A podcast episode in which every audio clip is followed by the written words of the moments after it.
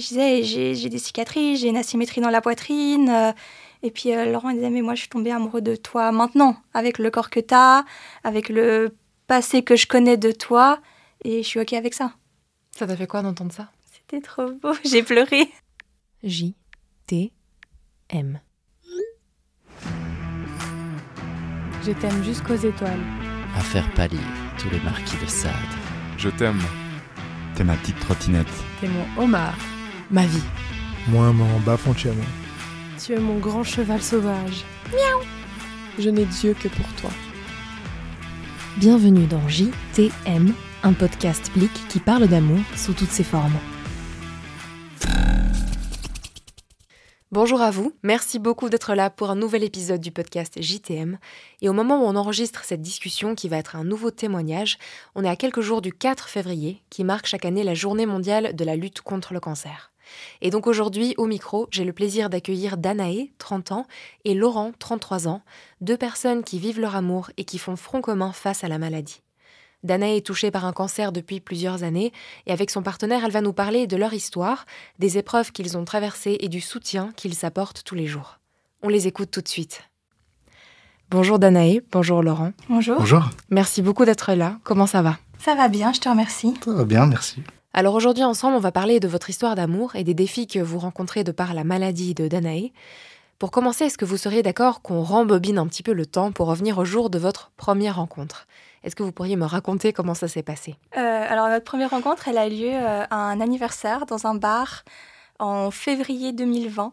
Soirée où, au départ, on n'avait pas vraiment envie d'aller ni l'un ni l'autre. C'était le hasard qu'on se retrouve à cette soirée comme ça. C'est vrai que bah, on s'est rencontrés. Après, au fur et à mesure de la soirée, euh, nos amis communs ont essayé de, de tenter des rapprochements. euh, Parfois pas très, on va dire, subtil. oui. Et, euh, c'est vrai que le lendemain, quand Laurent il m'a proposé de se revoir, euh, je lui ai dit non. J'avais pas envie. Je lui ai mis pas mal de stop d'ailleurs. Pas mal, euh, beaucoup. Bah, J'étais inquiète à l'idée de laisser quelqu'un rentrer dans ma vie. Donc euh, j'avais tendance à vouloir me protéger. Mais euh, en même temps, euh, il était chou, il s'est accroché, on s'est quand même revus, on passait des bons moments ensemble. Finalement, j'ai baissé la garde après à lui avoir fait quand même quelques petites crasses. Comme quoi, par exemple Tu veux dire? Bah, c'était, on s'était embrassés pour la première fois, on s'est revus le, le lendemain. Elle arrive vers moi, elle me tape la bise. Tu t'es senti comment à ce moment-là Un petit peu, euh, un peu con sur le moment, j'ai envie de dire. Oui, c'est vrai qu'il y a un soir aussi, euh, il m'a dit, on était au cinéma, puis en sortant, il me fait Ah, mais c'est sympa, on passe des bons moments, on se prend pas la tête. Et j'ai dit Mais euh, si tu veux aller nulle part, ça sert à rien, moi ça m'intéresse pas. Alors qu'est-ce que tu veux concrètement? Il me dit Bah écoute, tu me prends un peu de cours, euh, faut quand même que je réfléchisse. Le lendemain, il m'appelle, il me dit Oui, ça dit de venir manger chez moi le soir. J'arrive chez lui, il me dit Bah écoute, j'ai réfléchi, moi je veux qu'on soit ensemble, je veux qu'on construise quelque chose. Et, et je lui réponds Bah en fait, moi je sais pas ce que je veux. Le, le mur. Ouais, j'avais peur. Et puis, bah, finalement, quand on a quand même décidé de se mettre ensemble, et ben, trois semaines après, ils ont annoncé le confinement. L'oncologue, il m'a dit, il faut vous protéger, vous voyez personne. Donc, euh, j'ai envoyé un texto à, à Laurent en disant, bah, on se revoit le 11 mai. J'étais pas tout à fait d'accord. Donc, du coup, on a emménagé ensemble pour faire le confinement tous les deux. Waouh Non, À moi- mais- moitié du temps non. chez l'un, moitié du temps chez l'autre. Non, avant ça, tu étais dans ton appartement, puis tu voulais voir personne. Ouais, pendant trois jours et demi. Oui, c'est le temps que Mais à la base, c'était ça. On s'était, vus, puis après, une fois qu'on s'est vus là, ben, on a. Ouais, moi- ouais, moitié de semaine chez l'un, moitié de semaine chez l'autre. Et euh, à la fin du, du confinement, au mois de juin, on a dit bon, bah, on va pas payer deux loyers. Donc euh, j'ai pris mes chats, j'ai pris mes valises et puis j'ai emménagé chez Laurent. Donc on peut dire que le Covid, ça a un peu précipité ce vers quoi vous tendiez déjà en tergiversant un peu. Euh, Danaï, tu parlais avant du fait que tu avais peur, tu évoquais ton oncologue. Donc à ce moment-là, tu souffrais déjà d'un cancer? Euh, J'avais déjà eu un premier cancer et quand j'ai rencontré Laurent, j'étais en rémission. Voilà, Laurent, c'est c'est la première personne qui avait vu mon corps euh, après l'opération avec les cicatrices. Parce que tous les garçons que j'avais pu rencontrer avant, dès qu'ils s'approchaient un petit peu pour prendre la main, pour, euh, pour tenter quelque chose de romantique, euh, je, je nextais directement. Et qu'est-ce qui a fait que tu fasses confiance à Laurent alors? Est-ce que c'était justement sa, sa grande persévérance? Ouais, je crois qu'au fond de moi, je savais qu'il était spécial, mais euh, après, la persévérance, ça m'a, ça m'a aidé. Puis il a dit une fois une chose tellement jolie, parce que je disais, ouais, mais moi j'ai des cicatrices. J'ai enfin, j'avais- j'ai toujours été honnête. J'ai dit j'ai eu une maladie, elle peut revenir à tout moment. Voilà, j'ai- je traîne mes casseroles. Je pourrais peut-être pas avoir d'enfant non plus, donc il faut que tu sois préparé à cette éventualité si tu veux qu'on construise quelque chose. Et je disais j'ai j'ai des cicatrices, j'ai une asymétrie dans la poitrine. euh, et puis euh, Laurent il disait mais moi je suis tombée amoureux de toi maintenant, avec le corps que tu as, avec le passé que je connais de toi, et je suis ok avec ça. Ça t'a fait quoi d'entendre ça? C'était trop beau, j'ai pleuré. Et toi, Laurent, qu'est-ce que tu as ressenti au moment où Danae t'a parlé pour la première fois de son cancer du sein? Qu'est-ce que tu t'es dit en apprenant cette nouvelle? Beaucoup de questions. Je me demandais comment ça allait se passer, si c'était. Enfin, je me pose la question sur la rémission, ce que ça allait. Parce que je savais pas exactement, je connaissais pas beaucoup la maladie, donc euh, je me demandais ce que ça allait apporter, ce que ça allait être comme difficulté. Puis, au final, on arrive quand même bien, bien, ça bien à s'y faire. Ouais, moi, je, je pense que ça a aidé que quand on se soit rencontrés, j'étais dans une période de, de rémission. Là, Parce on que- pouvait ainsi dire que tu étais plus malade à ce moment-là. Tu n'avais plus les chimios, tu plus. Non, non, j'avais un- bah, le traitement hormonal pour éviter que ça, que ça revienne, et puis des contrôles euh, oncologiques tous les trois mois. Qu'est-ce qui s'est passé ensuite? Est-ce que tu as eu un, un autre diagnostic qui est tombé? Euh, j'ai eu au départ des, soucis pour respirer, pas mal de toux. euh, on pensait que je faisais de l'asthme. Et puis en faisant un scanner, on, a, on s'est rendu compte que les métastases pulmonaires étaient en train de regrossir, mais que c'était encore assez léger.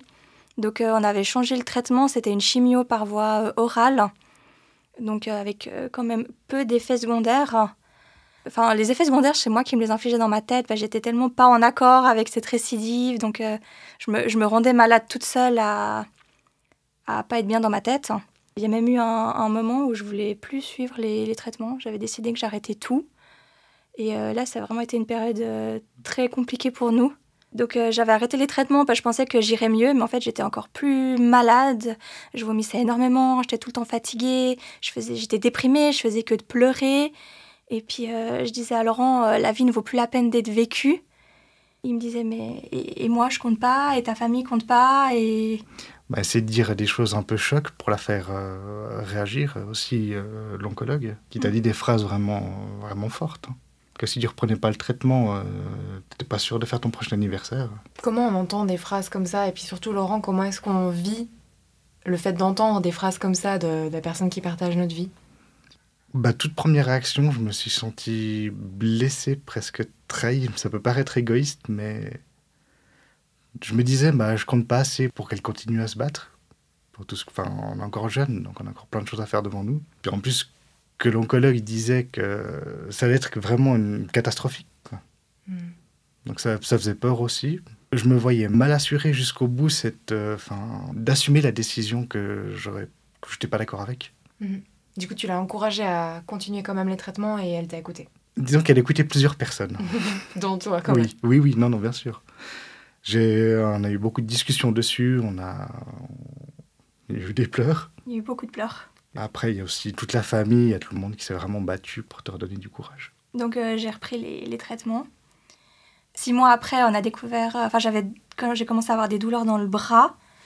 Et puis euh, après plusieurs analyses, on a vu qu'il y avait une nouvelle tumeur euh, dans l'épaule qui était euh, inopérable.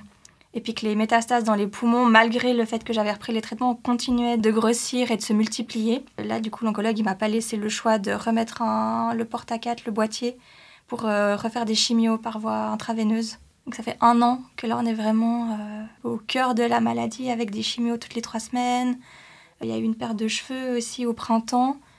Ils pouvaient tomber ou pas, repousser ou pas. Et puis euh, bah là je suis en arrêt de travail, enfin je travaille qu'à 30%. Je suis souvent malade. euh. Moi je revis ce que j'ai vécu il y a six ans. Sauf que, bah, alors il y a six ans, j'avais l'avantage, je vivais chez maman, papa, donc je devais m'occuper que de moi, et puis d'aller travailler si j'avais envie. Et euh, là, bah, je vis euh, plus chez papa, maman, mais heureusement, il y a Laurent pour euh, faire à manger le soir, pour m'aider euh, pour le ménage, pour la lessive, pour les courses, pour euh, aussi me donner des fois des petits coups de boost pour pas rester au lit toute la journée. Parce qu'aujourd'hui, tu prends encore régulièrement des chimiothérapies. Oui, j'en ai eu une euh, là-bas la semaine dernière. La prochaine, elle est le 14 février. Ah, pile pour la Saint-Valentin. On a, chance. on a un rituel de Saint-Valentin qui peut euh, jouer avec le, le jour de chimio. C'est quoi votre rituel? On est fans tous les deux des Seigneurs des Anneaux et c'est le, le premier film qu'on a regardé ensemble, et bah, chaque année, on perpétue ça avec la Saint-Valentin. Vous regardez, vous faites un marathon Seigneur des Anneaux? Exactement, chaque année. ouais. Oui, c'est vrai que c'est le premier film qu'on a vu ensemble le soir de la Saint-Valentin, Ouais. alors qu'on n'était pas encore en couple, mais c'est devenu une tradition. Hmm. Et euh, bah, les jours de chimio, généralement, je suis crevée. Mais avec la cortisone, je suis surexcitée, donc j'arrive pas à dormir. Alors euh, regarder 12 heures de film, ça va me... Ça va passer crème. Est-ce que pendant ces phases de traitement, justement, Laurent, tu as d'autres choses que tu mets en place pour soutenir Danae, d'autres petits rituels comme ça euh, au quotidien? Euh, Tu évoquais, Danae, le fait que Laurent fait à manger, mais qu'est-ce que tu mets en place vraiment pour un soutien émotionnel comme ça? C'est toujours bah, de la réconforter, toujours être, euh, de la soutenir, puis de la pousser, puis essayer de faire ce qui lui plaît à manger. C'est pas toujours facile. C'est quoi son plat préféré? C'est compliqué à cuisiner? Alors, il y a plusieurs choses. Les céréales. Les céréales. Non, mais puis après, souvent, t'as pas beaucoup d'appétit non plus après les chimios, c'est assez compliqué. Après tout, chaque fois que j'ai une chimio, il revient le soir avec un petit coca, parce que c'est vraiment la seule boisson qui passe quand j'ai mal au ventre. Ou un petit McDo. Ou le, ouais, on appelle Le ça McDo. le petit cheese de la maladie. c'est un- une envie que j'ai souvent. Et au travers des traitements, des épreuves que, que vous traversez ensemble, que tu traverses Danae, comment est-ce que vous décrirez votre couple? Est-ce que cette expérience que j'imagine incroyablement difficile, est-ce que ça vous rapproche? Comment est-ce que ça a impacté votre relation? Moi, j'ai l'impression que Laurent, il fait partie de ma vie depuis toujours. J'ai cette même impression. je me rappelle pas avoir vécu sans lui. Donc euh, je pense que notre couple, il est, il est fort et il est solide parce que bah, il y a eu la maladie, il y a eu le confinement, il y a eu le fait euh, qu'on a emménagé ensemble alors qu'on se connaissait encore pas Ça faisait- complètement. Ça faisait quelques mois qu'on se connaissait. hein. Donc euh, du coup, on a quand même vécu pas mal, euh, pas mal d'épreuves. Euh, bah, dans le milieu dans lequel je gravite, on a aussi vécu plusieurs deuils.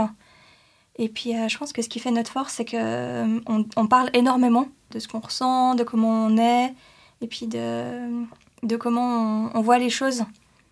Donc, euh, souvent, on dit on a survécu au confinement, on a survécu à la récidive, on, on peut survivre à tout, en fait. Vous vous sentez plus fort ensemble? Oui, avec tout ce qui se passe, euh, je pense que ça renforce beaucoup, à mon avis. Je pense très honnêtement que sans Laurent, je ne serais plus là non plus. C'est vrai. Comme vous vous regardez, j'aimerais tellement que les personnes qui écoutent puissent vous voir aussi, c'est euh, très touchant. Merci. Du coup, j'en perds ma question suivante. Parlez-moi de la joie, du, du soulagement qui peut aussi venir de, de ces moments. Est-ce qu'il y a eu aussi parfois des bonnes nouvelles, des moments de fort soulagement que vous oublierez jamais? Bah, là, c'était les derniers résultats qui ont été très encourageants. Il y a toutes les, les tumeurs qui ont diminué. Donc on, sent que, on sait que le traitement euh, fonctionne. Donc euh, c'est un grand soulagement. C'est une excellente nouvelle, ça.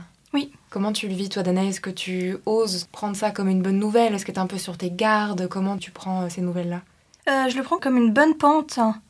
On a eu au début de l'année 2023, euh, après l'annonce de la récidive et le début des chimios, c'était pas efficace. Et euh, en fait, la tumeur que j'avais dans l'épaule sécrétait du liquide dans mes poumons. Et euh, j'étais en train de me noyer de l'intérieur. J'ai dû être hospitalisée parce que en fait, j'étais, je- je pouvais mourir en fait. ouais. Euh, C'est vrai que depuis cette hospitalisation qui a été euh, très compliquée, on est quand même sur une bonne pente. Les, les traitements se passent mieux, je peux à nouveau respirer, parce que je m'étais retrouvée en fauteuil roulant, ne pouvant plus, euh, n'ayant plus de souffle. Et euh, j'espère que ça va continuer. Bien sûr que ça continue. C'est toi, Laurent, qui parfois euh, aide Danae à positiver ou si elle a insufflé, euh, insufflé pardon, de la persévérance et du courage À fond. J'ai toujours, euh, surtout avec cette nouvelle qui était encourageante, ça redonne encore plus de motivation. Oui, c'est vrai que quand on va aux rendez-vous médicaux ensemble, euh, Laurent il voit le verre toujours à moitié plein. Et moi j'ai toujours tendance à me focaliser sur ce qui va pas. Oui, toi, t'entends un peu ce qui t'arrange quand, il y a les, quand les médecins parlent. Oui, complètement. Je lui dis ce que moi j'ai entendu du médecin déjà, pour qu'on ait deux versions pour que ça soit à peu près juste. Et puis sinon, bah, lui dire que de toute façon on est ensemble et puis euh, on va continuer. Comment vous avez euh, célébré ces, ces bonnes nouvelles récentes avec un McDo? On a eu fait euh, bah, souvent un repas au restaurant, Mhm. aussi avec, euh, avec ma maman, avec mes sœurs. On est tous les deux euh, très famille. Donc Mhm. euh, les bonnes nouvelles, euh, bah, elles sont dans un, pour moi, pour nous, et puis après pour la famille. Donc on aime bien être ensemble. On a beaucoup de soutien. Ouais, oui, oui. Dès que quelque chose va pas, ils sont tous en train de nous envoyer des messages ou nous demander si on a besoin de quelque chose. On est bien soutenus. Est-ce que vous arrivez à vous projeter dans l'avenir avec tout ce qui se passe en ce moment? Est-ce que vous avez des rêves d'avenir? Comment vous nourrissez vos rêves en fait? Moi j'imagine toujours un peu deux vies. Euh, Il y a une première vie, c'est si euh, on peut avoir des enfants, parce que pour l'instant c'est un projet de vie qui nous est refusé. Et euh, donc je me dis toujours, euh, je garde dans ma tête cette idée que si on a des enfants, Et sinon, il y a les projets de vie. Si on n'a pas d'enfant, qu'est-ce qu'on veut?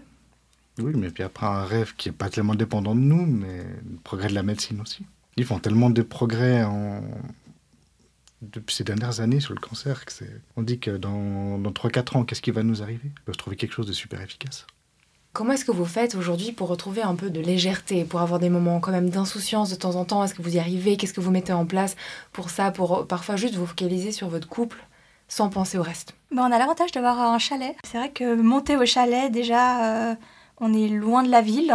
Dans un tout petit village, euh, il n'y a pas de commerce. euh, Il n'y a rien. on, est- on est dépaysé. Hein, et on, quand on est au chalet, on doit se chauffer au feu de bois, on cuisine au feu de bois, on se lave à la lavette parce qu'on n'a pas de douche.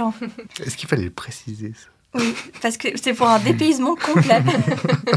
Mais euh, on a la vue sur, euh, sur le lac de Neuchâtel, sur le lac Léman, avec les montagnes, euh, avec les champs, avec les petits ânes et les vaches. Donc euh, c'est vrai que quand on est là-haut, on déconnecte aussi bien de nos boulots, de nos problèmes perso, de la maladie. C'est un petit refuge. Et comment ça se passe au niveau de l'intimité? Est-ce que les traitements l'impactent aussi? Euh, ben, par rapport à, l'intimité, ben, moi j'ai quasiment plus de sensations dans le sein qui a été opéré. Donc euh, les caresses sur la peau, euh, je les ressens pas à cet endroit-là. Mais ça ne nous empêche pas quand même de se, de se prendre dans les bras. On est, je crois qu'on a besoin souvent de se toucher. Enfin, de, sentir le, le peau contre peau. Quand on est sur le canapé, quand on va se coucher, quand on se promène dans la rue, on, se donne la main, on aime avoir ce contact. Après, par rapport à l'intimité, euh, c'est vraiment les montagnes russes avec euh, des périodes euh, où je suis vraiment pas bien, malade, beaucoup de nausées, beaucoup de fatigue. Ou sinon des périodes où j'ai aucune envie, tout simplement. Et, et ben, Laurent, pour ça, il subit, supporte. Je sais pas le mot qu'il préfère. Euh, Suivi. Oui, c'est un peu ça, on fait avec. C'est vrai que pour, euh, pour ce pont-là, euh, chaque occasion est bonne à saisir parce que on sait jamais quand elle va se présenter. Et au vu de votre expérience ensemble, quel conseil est-ce que vous pourriez donner à n'importe quel couple, peu importe leur situation, quelque chose que vous avez appris pendant votre chemin qui peut aider d'autres personnes à être plus forts ensemble et à avoir du courage ensemble? Pour moi, la chose principale, c'est la communication, il faut parler de tout. faut pas essayer d'épargner l'autre personne pour euh, pour pas la faire souffrir, parce qu'au contraire, c'est la pire chose à faire. S'il y a un problème, c'est quelque chose qui va pas, il faut le dire. Dans mes précédentes relations, je pense que je partageais moins et du coup, il y avait souvent des tensions et des disputes. Et ben, avec Laurent, les tensions qu'on a eues, c'était ben, principalement à la maladie, au désespoir, mais sinon, on se dispute pas. On n'est pas toujours d'accord, mais au moins, on pose ce qu'on a sur le cœur. Et puis, on a cet avantage ou cet inconvénient qu'on voit tout de suite quand l'autre, il dit pas tout. Et puis, ben, moi, je... C'était peut-être être mon côté maîtresse d'école, mais moi, je suis très rituel, routine. Ça m'apporte beaucoup de stabilité euh, dans mon quotidien. Et puis, bah, on a été plusieurs fois chamboulés de notre façon de vivre, de faire. Mais euh, du coup, on modifie nos routines, on s'adapte. Par exemple, euh, bah, avec Laurent, on n'a pas la même heure de coucher. Il va pas se coucher à 8h30 le soir, ou même des fois 7h30. Oui, soyons honnêtes. Pa- Parce que moi, je, je suis trop fatiguée. Et moi, je tiens pas jusqu'à jusqu'à 23h. Mais par contre, quand moi, je vais me coucher, il vient toujours dans la chambre. On, se pose dans le lit, on discute. Il y a le bisou du bonne nuit. Ensuite, je me blottis contre lui et je m'endors. Et puis, quand il sent vraiment que, je me suis endormie, eh ben, il se retire et puis il va euh, au salon continuer sa soirée parce que pour lui, elle n'est pas encore finie. Mais du coup, euh, pour moi, euh, on s'endort toujours ensemble. C'est pas bon, ben, ciao, bonne nuit, à demain. C'est des petites choses comme ça, je pense que c'est important de, de garder, même si on a des rythmes de vie qui, en vivant ensemble, sont, restent différents. C'est beau parce que factuellement, vous vivez pas la même chose, mais vous le vivez ensemble. Vous traversez ensemble cette épreuve vraiment de A à Z. Comme pour manger. Quand j'ai pas faim, je, reste, je suis quand même à table avec lui Mhm. pour euh, discuter, boire un thé. On dit toujours qu'on peut désamorcer les choses difficiles euh, en riant ensemble. Est-ce que c'est quelque chose que vous faites aussi? Oui, moi j'utilise beaucoup l'humour Mhm. euh, pour dédramatiser. euh. Ou on fait pas mal, on aime bien se, on aime bien se taquiner aussi. C'est vrai, on se rebête Ça, tout le ça, temps. ça permet aussi de bien lâcher euh, la pression quand même. Bon, L'humour, des fois, qu'on utilise ben, par rapport aux enfants, parce que ben, nous, moi, on m'a dit que je pouvais pas en avoir. Adopter, c'est très très compliqué, et puis il demande des parents en bonne santé. Donc, euh, Il y a des, mais il y a des conditions extrêmement strictes pour l'adoption en Suisse. Du coup, des fois, on plaisante en disant que je vais kidnapper un de mes élèves. Ce sera plus simple. Ça, il faut pas le dire. On dira pas lequel. Un chou, mais ils sont tous choux. Pour terminer, on va faire un petit jeu. Je vais vous demander de décrire l'autre par un seul mot et vous répondre à la première chose qui vous vient. Si vous deviez décrire le caractère de l'autre personne en un seul adjectif. Attachant. Têtu. Je suis pas têtue. Ah si. Si vous deviez décrire votre couple en un seul adjectif. Fort. J'allais dire parfait. Et enfin, pour euh, des fans de Seigneur des Anneaux que vous êtes, si vous deviez comparer l'autre à un personnage de Seigneur des Anneaux et du Hobbit aussi, on va élargir un petit peu l'univers si c'est plus facile. Aragorn parce qu'il est trop beau. Il y a beaucoup de personnages qui pourraient aller. Si tu dis Gollum, je te préviens, je fais la tête. La fille du roi. Eowyn Mhm. Elle est très persévérante. Et quand elle à une personne, elle se bat pour elle. Et c'était le mot de la fin. Et quel mot de la fin Merci beaucoup tous les deux d'avoir été là, de m'avoir parlé de votre histoire. Avec plaisir, merci à toi. Merci beaucoup. Je vous souhaite le meilleur à tous les deux et prenez soin de vous. Merci. Merci. Et merci beaucoup à vous d'avoir été là pour ce nouvel épisode. Comme d'habitude, on va se retrouver dans deux semaines pour la prochaine édition.